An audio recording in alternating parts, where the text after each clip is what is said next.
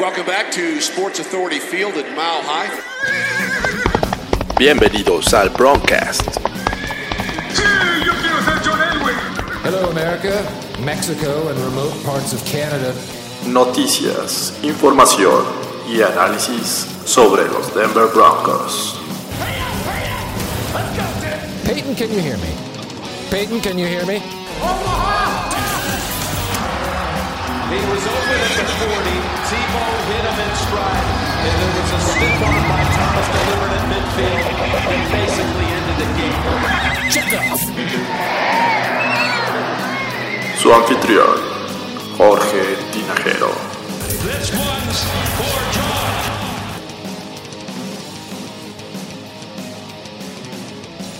Hola, ¿qué tal amigos de El Broncast? Estamos nuevamente con ustedes, eh, con, pues, con nuevas y, creo que la verdad estamos muy contentos con esta noticia eh, que los Broncos ya tienen a su nuevo head coach. Eh, recientemente eh, se anunció que Big Fangio va a ser el nuevo mandamás de esta franquicia y bueno, vamos a ver qué tal le va, ojalá y bien.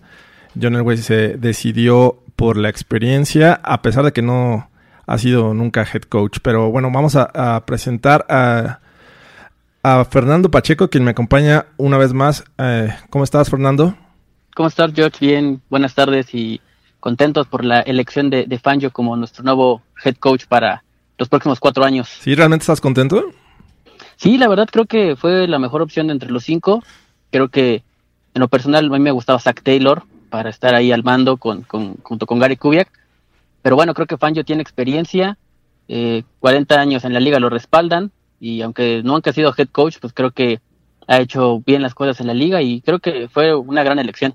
Pero antes de entrar de lleno al tema, eh, vamos con las noticias que eh, se anunció la, semana pasada, los finalistas al Salón de la Fama, en donde tenemos ahí unos broncos y otros que pues, pasaron por el equipo, no estuvieron ahí mucho tiempo, pero bueno, hay que, hay que nombrarlos.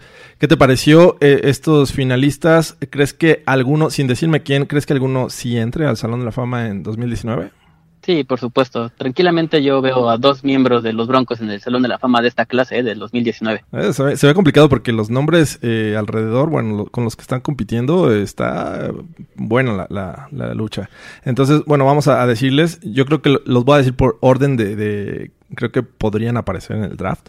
Me parece que Chan Bailey es, es uno de ellos. Él cumple su elegibilidad este año y pues podría ingresar eh, inmediatamente. ¿Cómo ves a Chan Bailey? Es el, el indicado, creo que es el ideal. eh, yo creo que va a ser la primera selección. Su, primer año de elegibilidad va a estar ahí este, en el Salón de la Fama seguro. este eh, cornerback que la verdad que eh, jugó sus mejores años en, en Denver, estuvo ahí mucho tiempo. Me tocó verlo jugar allá en el 2009 contra los Steelers, eh, que creo que era como que el tope ya de, de su carrera, ya después vino a menos. El, cuando jugó el Super Bowl eh, con Peyton Manning en 2013, pues ya la verdad es que no se veía su- eh, sus mejores cualidades, pero bueno, sin duda creo que eh, el tiempo que estuvo jugando eh, fue el mejor en su posición y, y creo que eso lo, lo debe de, de, este, de llevar directo al Salón de la Fama. ¿Cuántos, ¿Recuerdas cuántas veces fue llamado al Pro Bowl? Creo que es un, un récord, ¿no? 12 veces, si mal no recuerdo. 12 o 15 veces. eh, creo que ha sido una de las, como dices, creo que fue el récord de, por lo menos de un, un jugador de posición. Así creo es. que él tiene el récord, si mal no recuerdo, son 12 veces. Ese número 24 que yo creo que en cualquier momento eh, va a ser in- inmortalizado también ahí en Denver, ¿no? DVD, se, tranquilamente fue uno de los mejores jugadores de, de su época, uno de los mejores jugadores de su posición, a pesar de que tiene pocas intercepciones, pero, pero esto se refleja porque los corebacks no tiraban de su lado, precisamente por lo mismo era tan dominante que, que los corebacks evitaban, evitaban ver a su lado, y por eso tiene creo que tan pocas intercepciones, si mal no recuerdo son 54 en toda su carrera, para todo el tiempo que jugó y todos los snaps que jugó, creo que son pocas, pero bueno, se refleja porque pocas veces tiraban de su lado. ¿Algún momento favorito que tengas de, de, de Chan Bailey? De Chan Bailey, híjole, el, me acuerdo mucho de la, de la, mm, de la final de conferencia contra los Patriotas de Inglaterra, eh, con... Fue, fue una- este, divisional. fue divisional, tienes razón, fue sí, fue en divisional. el 2005. Exactamente, eh, creo que fue muy dominante su, su, su forma de jugar me quedo mucho con, con ese momento, el frío, el, el momento, eh, Jake Plummer estaba de coreback, y creo que fue un, un, gran momento para, para el equipo y creo que Sean Bailey se echó el equipo al hombro en, en, ese, en esa ocasión. Ese pick six que no debió haber contado, ¿no? Creo que ahí Ben Watson lo alcanzó. Efectivamente. Y, y fombleó antes de, de, entrar a la zona de anotación, se marcó este bola para touchback. Denver, ¿no? Bola para Denver, era touchback. Era creo touchback yo, y se lo marcaron se para quedó, Denver. Se quedó en la yarda 1, una, una intercepción de 99 yardas y este creo que es uno de mis momentos favoritos de, de Chan Bailey. Sabes, también eh, eran muy buenos matches que eh, tenía contra eh, otro de los finalistas al Hall of Fame de este año, que era Tony González. Era, eran tiros a muerte. Siempre, creo que Tony González fue superior, obviamente físicamente, pero siempre le hizo, le hizo sombra a Champ y eran, como dices, eran tiros, tiros a muerte. Sí, sí, muy buenos. Eh, eh, eh, también recuerdo un pick six que salvó un juego contra los Chargers en Denver. Creo que tenía como uno o dos años eh, re recién llegado a Chan Bailey de Washington. Entonces, sí, hubo, hubo muy buenos momentos con este jugador. Pasemos al siguiente que creo que podría estar en, en, del orden de importancia. Y bueno, legendario porque fue eh, bicampeón con los Broncos en los noventas, que es el safety Steve Atwater. ¿Cómo ves? yo creo que ha sido demasiado castigado de Smiley Assassin. Creo que debe de haber estado en el Hall of Fame desde hace por lo menos un par de años. Ha sido semifinalista y ha sido finalista de los, los últimos dos años, si mal no recuerdo. Y fue uno de los mejores de su posición, un jugador muy golpeador, un jugador eh, muy físico que causaba terror. Si no, pregúntenle a, a la Nigerian Nightmare, a, a Christian Okoye. Okoye el tremendo golpe que, el, el tremendo golpe que, que, que, le recetó jugando contra, contra los Chiefs. Y creo que es, aparte de que es un, fue un jugador muy importante para los Broncos, creo que fue uno de los mejores en su posición. Durante muchos años fue muy dominante y creo que lo han castigado mucho, ¿eh? Sí, sí, sí. La verdad es que este jugador eh, de los mejores de, esa época, me parece que está en el equipo ideal de los noventas. Eh, y, y, bueno, ya lo has dicho bien, era un tipo muy golpeador. Eh, ¿Recuerdas esa jugada del de Super Bowl contra los Packers? Eh, cuando los precisamente este equipo buscaba, estaba en el último drive buscando empatar. Y llega y golpea a, al receptor de los Packers y se lleva también a un, un, defensivo secundario de los Broncos. De ahí pierden un tiempo fuera los, los Packers y bueno, ya no tienen más que quemar. Y fue, creo que, jugada clave, ¿no? Sí, fue, si mal no recuerdo, creo que fue el golpe a Donald Driver, eh, receptor de los Packers, y creo que también, eh, sí, por ahí se llevó, no recuerdo quién era el, el, el, strong safety que se llevó por ahí, pero sí una, una jugada eh, pues legendaria para el equipo, ¿no? También de una jugada como icónica en la historia de los Super Bowls, eh, tres jugadores ahí prácticamente conmocionados y fue clave, como dices, para, para llevarnos el primer título en contra de los Packers, el primer campeonato de los Broncos. Ok, entonces estos dos jugadores son tus candidatos para entrar este año. Sí, sin duda, sin duda deben de estar ahí. El tema es que eh, Steve Atwater como safety eh, va a estar peleando ahí con eh, este Ed Reed, ¿no? Eh, que, ya vimos que no importa ahorita si repitan posiciones. El año pasado estuvieron Tomlinson y Terrell Davis, entonces puede que entre Ed Reed, que me parece que va a ser eh, ingresado al Salón de la Fama junto con Tony González, son como los, los favoritos. Y de ahí, pues, el resto, vamos a ver que, cómo les va a Steve Atwater y, y Chan Bailey. Otros eh, eh, exjugadores que pasaron algún, tiempo, como John Lynch y Ty Lopes, también podrían ingresar al Salón de la Fama. ¿Cómo ves estos dos? ¿Les ves posibilidades? Eh, sobre todo a John Lynch, creo que fue un jugador icónico en su posición. Eh, la mayoría de, de, su carrera, obviamente, con los bucaneros de Tampa Bay. Con Denver hizo lo suyo. Pero yo estoy un poco en contra de, no de mencionarlos, claro, fueron parte de, del equipo. Tylo tal vez menos, jugó creo que dos solo, temporadas. Solo un más. año. Solo un año. Sí, su último. Eh, pero bueno, es jugaron en los Broncos, hay, hay, que mencionarlos. Yo estoy un poco en desacuerdo con eso, eh, sobre todo desde que pasó el incidente con Brian Dawkins, cuando, lo, cuando entró al, al, Hall of Fame, que eh, por lo menos me hubiera gustado que tuviera la decencia de, de, haber mencionado a los Broncos, como todos los otros jugadores que, que han pasado por, por otras organizaciones, entran al Hall of Fame y mencionan a todos los equipos. Brian Dawkins no lo hizo y, a pesar de que era uno de mis jugadores favoritos, eh, creo que cayó de mi gracia el no mencionar a los Broncos.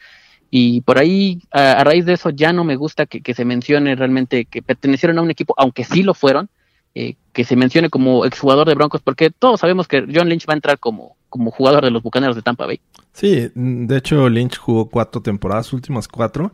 Eh, el último, así como Chan Bailey se fue a los Saints y ya no la hizo, eh, John Lynch terminó con los Pats en la pretemporada eh, del 2008 y ya no, ya no este, pudo eh, ingresar a, a, ese equipo. Pero bueno, es nada más por mencionarlos. Y el que está nominado como contribuidor es el actual dueño de los Denver Broncos, que ya se me olvidó el nombre.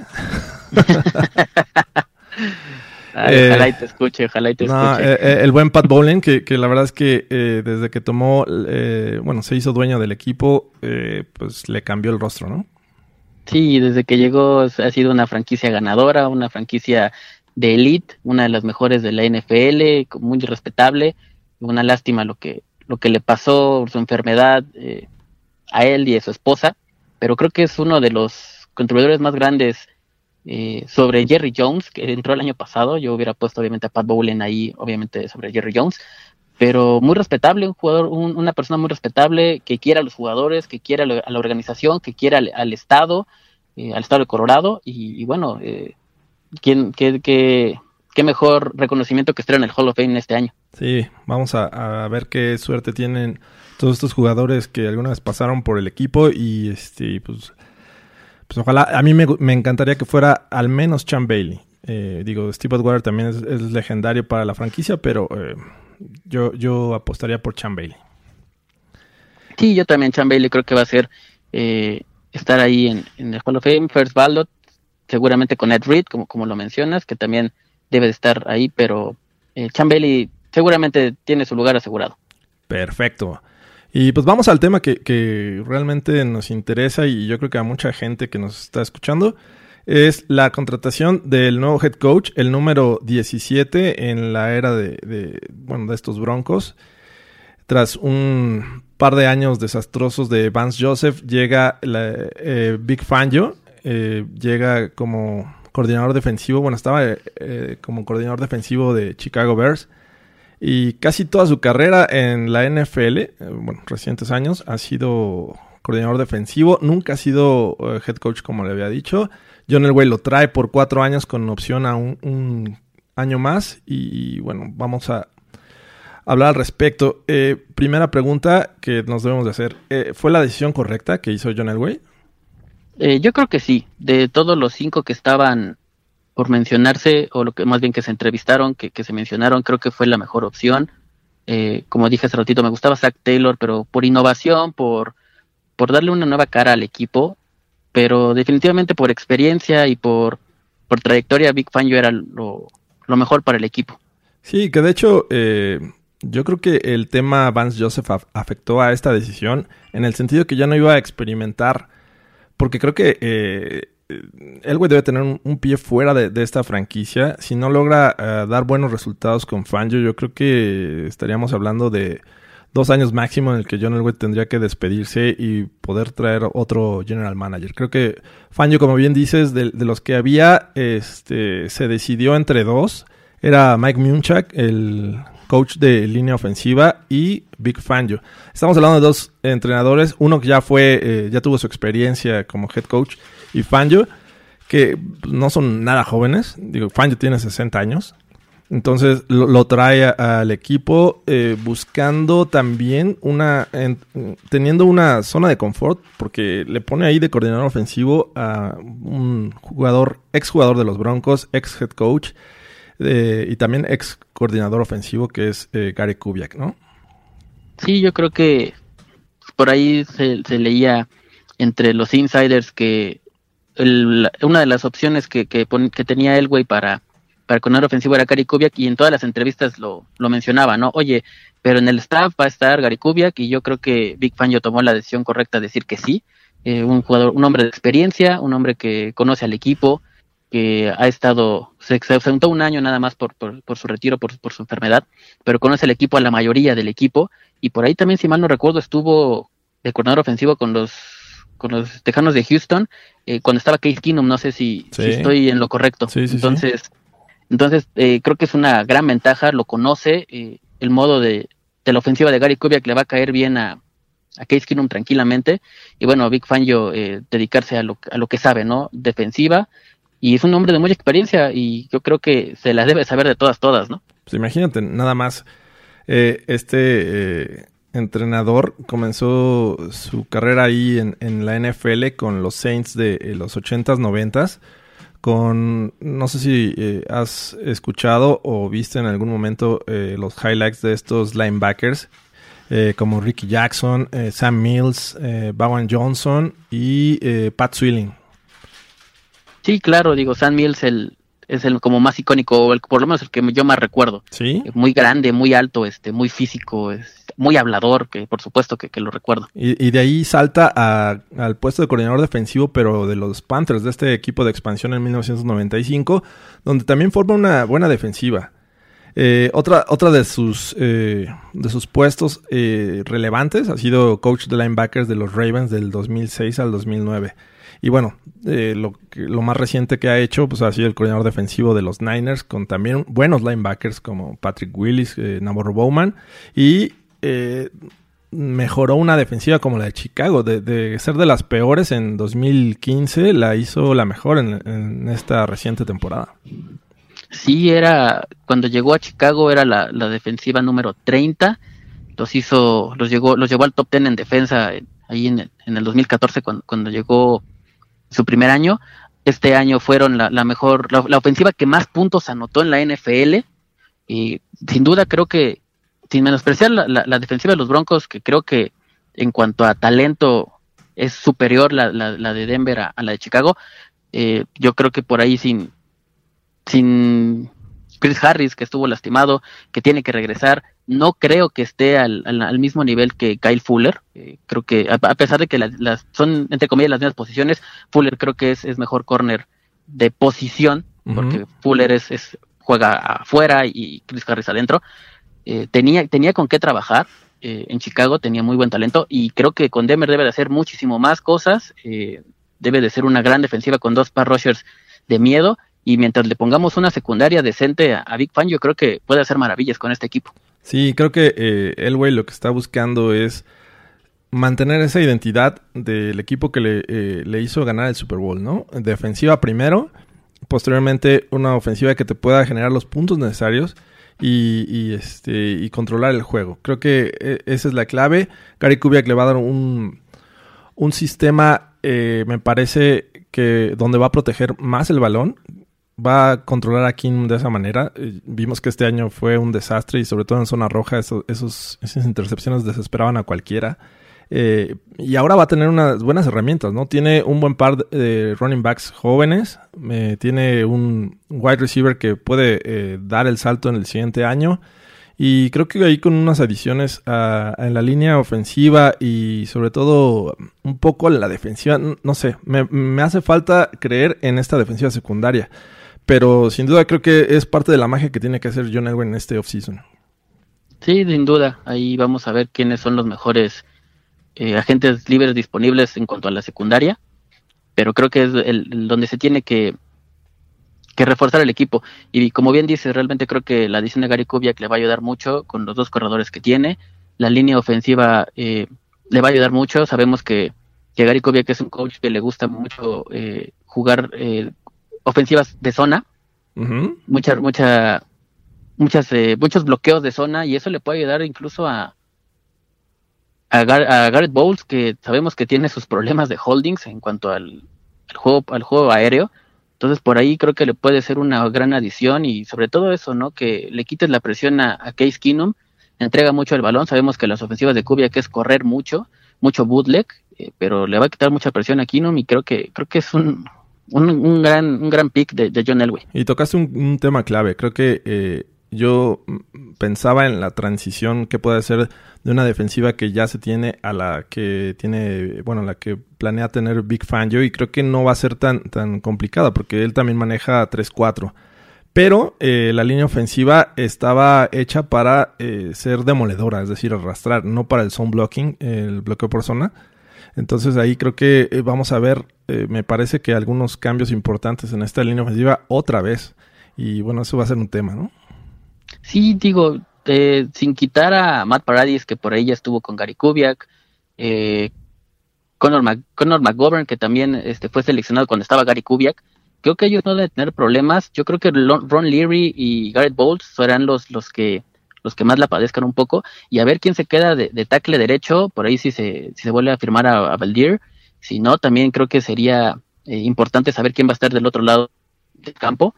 Y los, los alas cerradas, los tight ends, saber que si se ajustan a este tipo de, de sistema porque eh, Owen Daniels, que era el que, el que estuvo con él en los Texans y lo manejaba a la perfección, se notó cuando estuvo en Denver, eh, manejaba perfectamente el, el, sistema de Kubiak, y creo que también por ahí va a ser eh, clave que los Tyrants se, se, acomoden a la ofensiva de Kubiak. Pues digo, Jeff Hoyerman es gente de, de Gary, Gary Kubiak, ¿no? Entonces, digo, si está sano, pues podría ser un buen elemento. Sí, sin duda. Y, y bueno, ya para finalizar, eh, ¿qué calificación le das a esta contratación? híjole, me, me voy a arriesgar a decir que un 8, un 8-5, sobre todo porque tiene el respaldo de Gary Kubiak. Creo que se balanceó perfectamente bien el equipo en, en, ambos, en ambos lados del balón, ofensiva y defensiva. Un head coach con, con mucha experiencia y creo que, creo que el güey tiene, tiene todo para, para mantener la chamba. Yo le doy un 8. Que por cierto, todavía falta definir el, el coordinador defensivo, ¿no? No sabemos si Joe Woods va, vaya a continuar ahí. Ese sí, todavía no, no se ha dicho, nada más se, se, dijo que iba a continuar McMahon, eh, coach de equipos especiales, eh, Gary Cubia como coordinador ofensivo, y aún se falta por definir el, el coordinador defensivo. Eh, a pesar de que Joe Woods no lo hizo nada mal ya al, al, final de la, de la temporada, por ahí estuvo Denver entre las mejores defensivas de la liga. Eh, le costó trabajo, pero por ahí se mencionaba que podría quedar Joe Woods como, como coach de, de, de backs defensivos en Denver, pero no está nada seguro todavía. Ok, o sea, planean regresarlo a su puesto de origen. A su puesto de origen y buscar un corredor defensivo que sería lo ideal. Sí, yo también les doy un 8. ¿eh? La, la, verdad es que eh, no me gusta mucho que no tenga la experiencia en el puesto. Nadie sabe cómo vaya a ser como head coach. Este sí tiene una gran experiencia como coordinador defensivo. Eh, eso va a beneficiar mucho al, grupo y sobre todo a gente joven como Bradley Chubb, eh, que ya vimos lo que supo hacer ahí con este Uh, con Khalil Mack, por ejemplo, ¿no? Sí, tenía, no, no, no tenía tan buenos para Roger. Yo creo que lo que más me, le veo esperanza al equipo es que va a poder trabajar con los, con los backers internos. Por ahí tenía a Danny Trevathan, que bueno, juega, juega un poco en, en, de afuera y adentro en Chicago. Es momento de regresarlo, eh, ¿no? Ah, me encantaría que regresara. tenemos que tenemos quien cubra el Tyrant ahora sí decentemente. y este, pero yo creo que por ahí va a ayudar más al, al, a los linebackers internos digo, sí, internos que, que, a los externos. Creo que, creo que por fuera está cubierto, pero la parte central del campo es la, la que la que más le duele a Denver y creo que por ahí Big Fangio puede hacer su magia. Sí, vamos a ver qué, qué es lo que hacen en este offseason. Obviamente una posición ahí este, importante es la del middle linebacker porque seguramente Marshall ya no va a continuar en el equipo, ¿no? Pero bueno, pues eh, eso eh, sería todo por esta ocasión. Eh, vamos a, tratar de, de seguir eh, las noticias de los Broncos. Parece que por ahí Philip Lindsay sí va a ir al Pro Bowl. Y con los gastos pagados, ¿no? Con los gastos pagados por la NFL va a ser su corresponsal de, de redes sociales. Ojalá nos manden también a nosotros viáticos para poder estar ahí en el Pro Bowl. Ojalá, digo, este, ustedes que tienen ahí los contactos ya, ya metan nuestra carta, caray, ya nos tardamos. Muchas gracias, Fernando. ¿Cómo te encontramos en, en Twitter? Eh, estamos en Twitter como eh, arroba reddrag43. Cualquier cosa, ahí estamos. Perfecto. Hates o no hates, ahí andamos. Follow o unfollows, este, son bienvenidos. Bienvenidos. A mí me encuentran como arroba George Y bueno, es todo. Muchas gracias amigos y nos vemos, bueno, más bien, nos escuchamos hasta la siguiente.